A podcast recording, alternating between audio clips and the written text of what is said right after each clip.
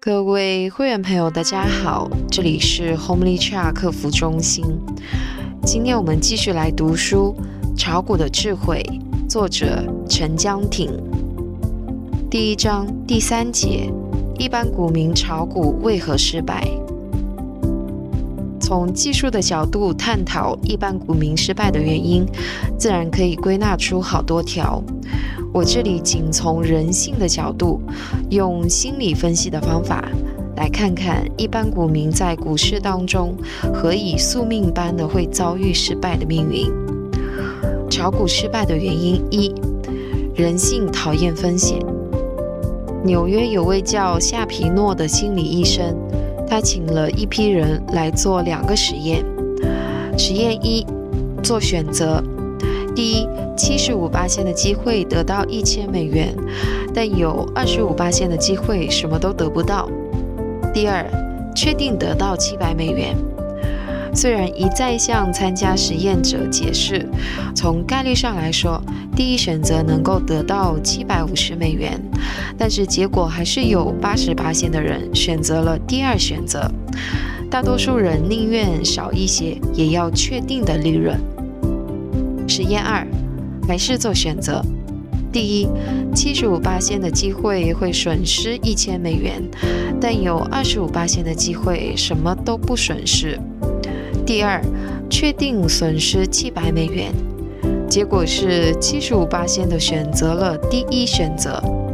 他们为了博二十五八仙什么都不失去的机会，从数字上讲，多失去了五十美元。问问你自己，如果你是参加实验的一员，你会做什么样的选择呢？股票是概率的游戏，无论什么样的买卖决定。都没有一百八先正确或不正确的划分，人性中讨厌风险的天性便在其中扮演角色。我们看到股民好或小利，买进的股票升了一点，便迫不及待地脱手。这只股票或许有七十五八仙的可能性继续上升，但是为了避免二十五八仙的可能性什么都得不到，股民宁可少赚一点。结果是可能有五千元利润的机会，但是你只得到五百元。任何炒过股的读者都明白，要用比出厂价更高的价位重新入场是多么困难。股价一天比一天高，你只能做旁观者。而一旦买进的股票跌了，股民便死皮赖脸不肯止损。想象出各种各样的理由，说服自己下跌只是暂时的，其真正的原因只不过是为了博取那二十五八仙的可能全身而退的机会。结果是小亏慢慢积累成大亏。每次我看中文中的套牢、割肉等英文所没有的词汇，都要拍案叫绝。发明这些名词的人真应该得到诺贝尔文学奖。这些词语对那些不肯止损的股民的描绘实在太形象了。假如说股票的运动只有上下两种途径，所以每次买股的盈亏机会原来各是均等的五十八线的话，对于一般股民来说，由于人性好小便宜、吃不得小亏的心理，使得在股市中赢时赚小钱，亏时亏大钱，它就成了输赢机会不是均等的游戏。股市没有击败你，你自己击败了自己。炒股失败的原因二：人的发财心太急。我读过很多炒家的传记。在他们成为家之前，往往都有破产的记录。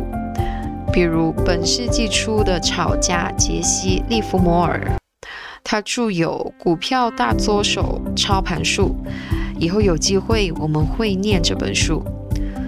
他便有三次的破产记录，导致他们破产的心理因素通常只有一个：太急着发财，行动上就是注下的太大。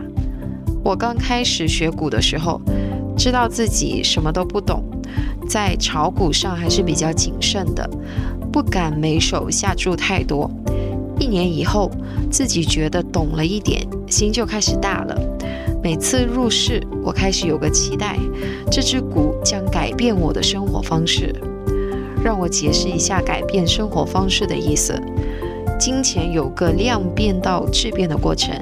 假设你今天手头多了一万块，你会觉得松动了一些，也许多上馆子吃两顿。但你仍将住现在的房子，坐同样的公交车，因为它不够改变你的生活方式。现在假设你手头多了一百万，你可能会买更大的房子，买辆车子，以及其他你以往想要却因为钱不够而没买的东西。这就是量变到质变的过程。心一旦大了，行动上就开始缺少谨慎。首先，我每次买股太多；其次，止损止得太迟，我为此遭受巨大损失。因为这种对改变生活方式的期待，我在市场尽量收集对自己有利的消息，忽略对自己不利的消息。特别是在股票运动和自己的预期不符合的时候，这样的欲望更加强烈。我常常思考，为什么会有这样的感觉？或许是因为股票输赢的不可预测，才会导致这样的心理。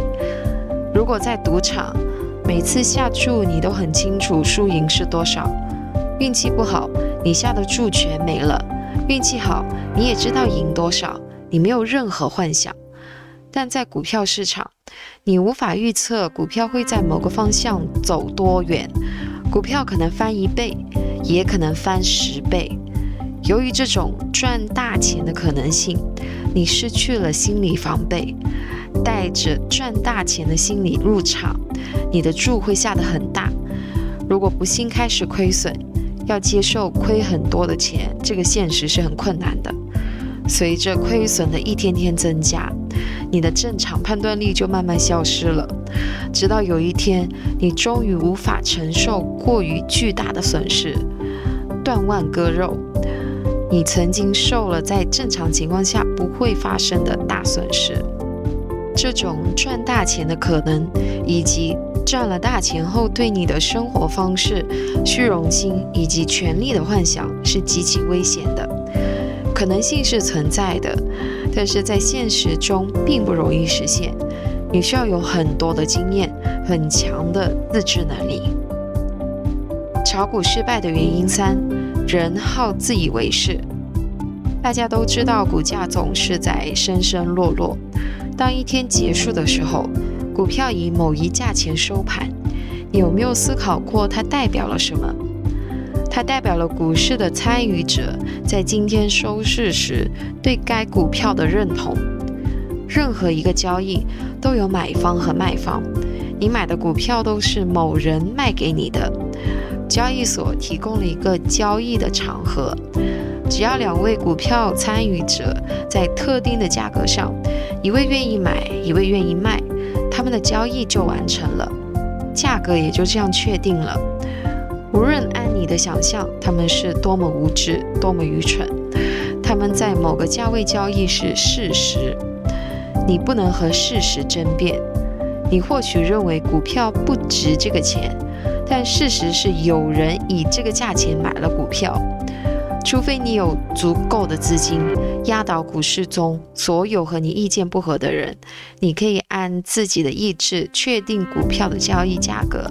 否则，你的想象、你的判断、你的分析都不能移动股价一分一毫。无论你对价值的判断是多么基于科学的分析，如果股市的大多数参与者，不认同你的看法，股价将随大多数人的意志而动。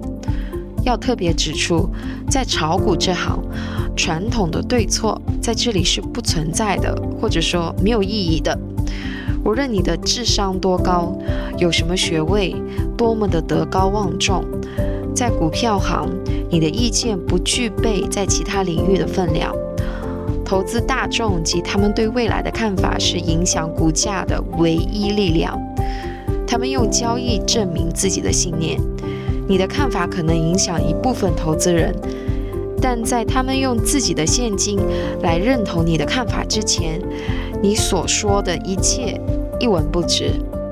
对股市的观察者而言，每个交易及其对股价的影响，提供了未来走势的信息。你如果能从这些信息中找到其意义，它提供了低买高卖的机会。每位单独的投资人都有他独自买或卖的理由，无论这个理由在你看来多么荒谬。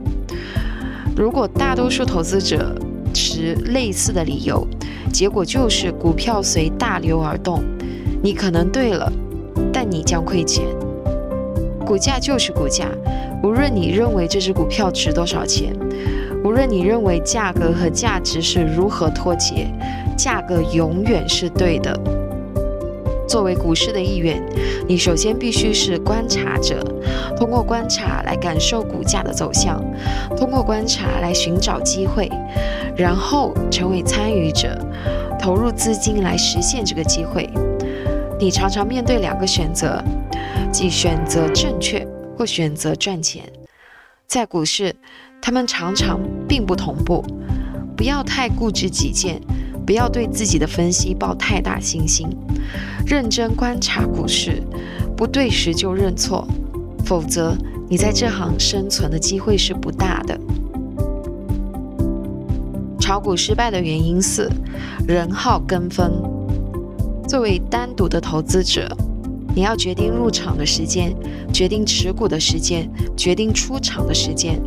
而股市就像海洋，它永不停息，没有始点，没有终点。每个浪潮的方向都难以捉摸。虽然它有涨潮，有退潮，但涨潮时有后退的波浪，退潮时有前进的波浪。一句话，股市没有既定的运行准则。要想达到盈利的目的，你必须建立自己的规则，否则太多的可能性会使你无所适从，其结果将是灾难性的。在心理上困难的地方在于，你必须自己建立规则，并完全由自己为这些规则所产生的后果负责，这是极大的责任。承担责任是一向人所畏惧的。看看你身边发生的事情，就不难明白。一旦有任何差错，张三怪李四，李四推王五。而在股市出错又是如此的容易。对那些还不完全明白股市的运动规律，不能明白在何种情况下应该如何应对的新股民来说，建立自己的规则绝非易事。因为它必须建立在学识、经验、自我判断等因素之上。况且，没有人能够立刻建立完美的规则，特别在你对该游戏的特性和对风险的承受力还没有合理评价的时候，你必须不断修改这些规则，承担执行这些规则的后果。但新股民既然要投入股市，要成为股市大军的一员，而他们通常不具备限定规则的能力，也没有承担后果的心理准备，那他们自然的选择就只能是跟随领袖。这些领袖可能是隔壁的剃头师傅，也可能是楼上的裁缝，理由多半是他们炒股已经几年了啊，曾经赚过钱。这样，这些新手们就轻易越过了做决定的横杠。如果决定是失败的，他们也就有了戴罪羊。楼上的王裁缝真是差劲。这就是所谓的人号跟风，以及其经常性的后果。有一天，一位朋友打电话给我说，他准备卖掉手中的所有股票。我问他为什么，他说昨晚走路摔了一跤。从来没有这么倒霉过。他们之间有什么联系吗？但我还是说，想卖就卖吧，反正不卖你也睡不着。我明白你为什么这么想，因为我也曾有过类似的思想经历。一位缺少计划的投资者，他的输赢是随机的，就如同抛硬币一样，无论你怎么想。不知道下一手是出正面还是反面，在股市上，上回赚了钱，他不知道为什么，他下回也不知道怎么样做才能够重复赚钱的愉快经历。亏了钱，他也不明白为什么亏，下次该怎么做去防止再次发生亏损的情形。这在心理上必然会产生极其沉重的压力，带来的焦虑、期待和恐惧是难以用笔墨形容的。他觉得自己失去了控制，在股市的海洋中漫无目的的漂流，不知道下一站是何处。你有过这样的经历吗？解决这一问题的唯一方法就是学习，慢慢建立自己对市场的感觉，不要跟风，不要人云亦云，一定要建立自己的规则。这本书会教你怎样做。炒股失败的原因五：人好因循守旧。平常上街出门看到的人是熟悉的房子、熟悉的街道，就是变动，比如修马路啊，也是缓慢的。我们去上班走的通常是熟悉的路，办公室的模样相对稳定，工作的性质和内容也是相对稳定的。现在想象一下，去某个地方上班，走的路是不熟悉的。路边的房子是陌生的，更糟的是没人告诉你今天的办公室在什么地方，找不找得到办公室自己负责。此时你会有什么感觉？你一定觉得茫然失措。股市就是这样的地方，他们不会完全的重复自己。去年股票有这样的运动方式，今年绝对不会有同样的波动。你就像跳进了海洋，失去了方向，觉得自己渺小、孤独、无助。股市有它特定的规律，有它自己的特点，这些规律和特点都不是完全不变的，它只给你似曾相识的感觉。按这些规律和特点来指引你在股市的行动，你能有超出五十八线的把握就不错了。想想每天要面对未知和疑问。有多少人能长期承受这样的煎熬呢？炒股失败的原因六：人好报复。在赌场，我常常看到赌徒们输了一手，下一手下注就加倍，再输了再加倍，希望总有一手能赢，那就是连本带利全回来。这一方面在人性中是亏不起的心态。另一方面是报复赌场，报复赌场让他们亏钱。从数学上讲，这是可行的。只要你有足够的资金，总有赢一手的机会。所以，美国的赌场都是下注最低额和最高额的规定，够你最多翻七倍。比如，最低下注额是五美元，那么最高额通常是五百美元。第一注五美元，二注十美元，三注二十美元，四注四十美元，只要赢一手就能翻倍。我自己就这么赌过，输得灰头灰脸。你也许不相信连输七手是多么的容易。任何人用这样的翻倍法赌钱，只是加快剃光头回家的时间。在股市中，买进的股票跌了，你就再多买一点。因为第二次买的价钱比上一次更低，所以平均竞价摊低了。从心理上，你的心态和赌场亏钱时是一样的。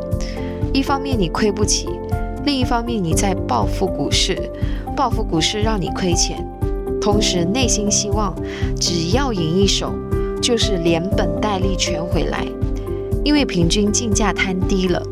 股票的小反弹就能提供你全身而退的机会，这样的心态是极其有害的。股票跌的时候，通常有它跌的理由，常常下跌的股票会越跌越低，这样被套牢，你就越陷越深，直到你心里无法承受的地步。一个致命的大亏损，常常就彻底淘汰了一位股民。以上我们讨论了一些股市的特点及人性的弱点。坦率地说，除了你自己必胜的信念之外，其他的一切几乎都反对你在股市成功。就算你的亲朋好友，有多少人会鼓励你靠炒股为生？对那些带着只想在股市赚几个零花钱的股友来说，股市在开始时或许很慷慨，随着时间的推移，你就会明白他向你讨债时是何等的凶恶。你在和一位巨人搏斗，蛮干是不成的。你要学习技巧，永不和他正面冲突。你要了解这位巨人，熟悉他的习性，在适当的机会攻击他的要害。只有这样，你才有胜利的机会。股市这位巨人很笨重，作为独立炒手的你很灵巧。一旦发现你的攻击无效，你就必须逃开，防备巨人的报复。炒股是很古老的行业，成功的先例非常多，这是不需要天才的行业。最重要的是锲而不舍的精神和战胜自己的勇气。可以这么说，识不识字和能否在股市成功没有必然的联系。当然，识字的总有那么点优势。下一章我们将谈一些炒股的基本知识。今天的分享就到这里。如果您听了感觉有些帮助，欢迎分享给其他朋友。谢谢大家，下次再见。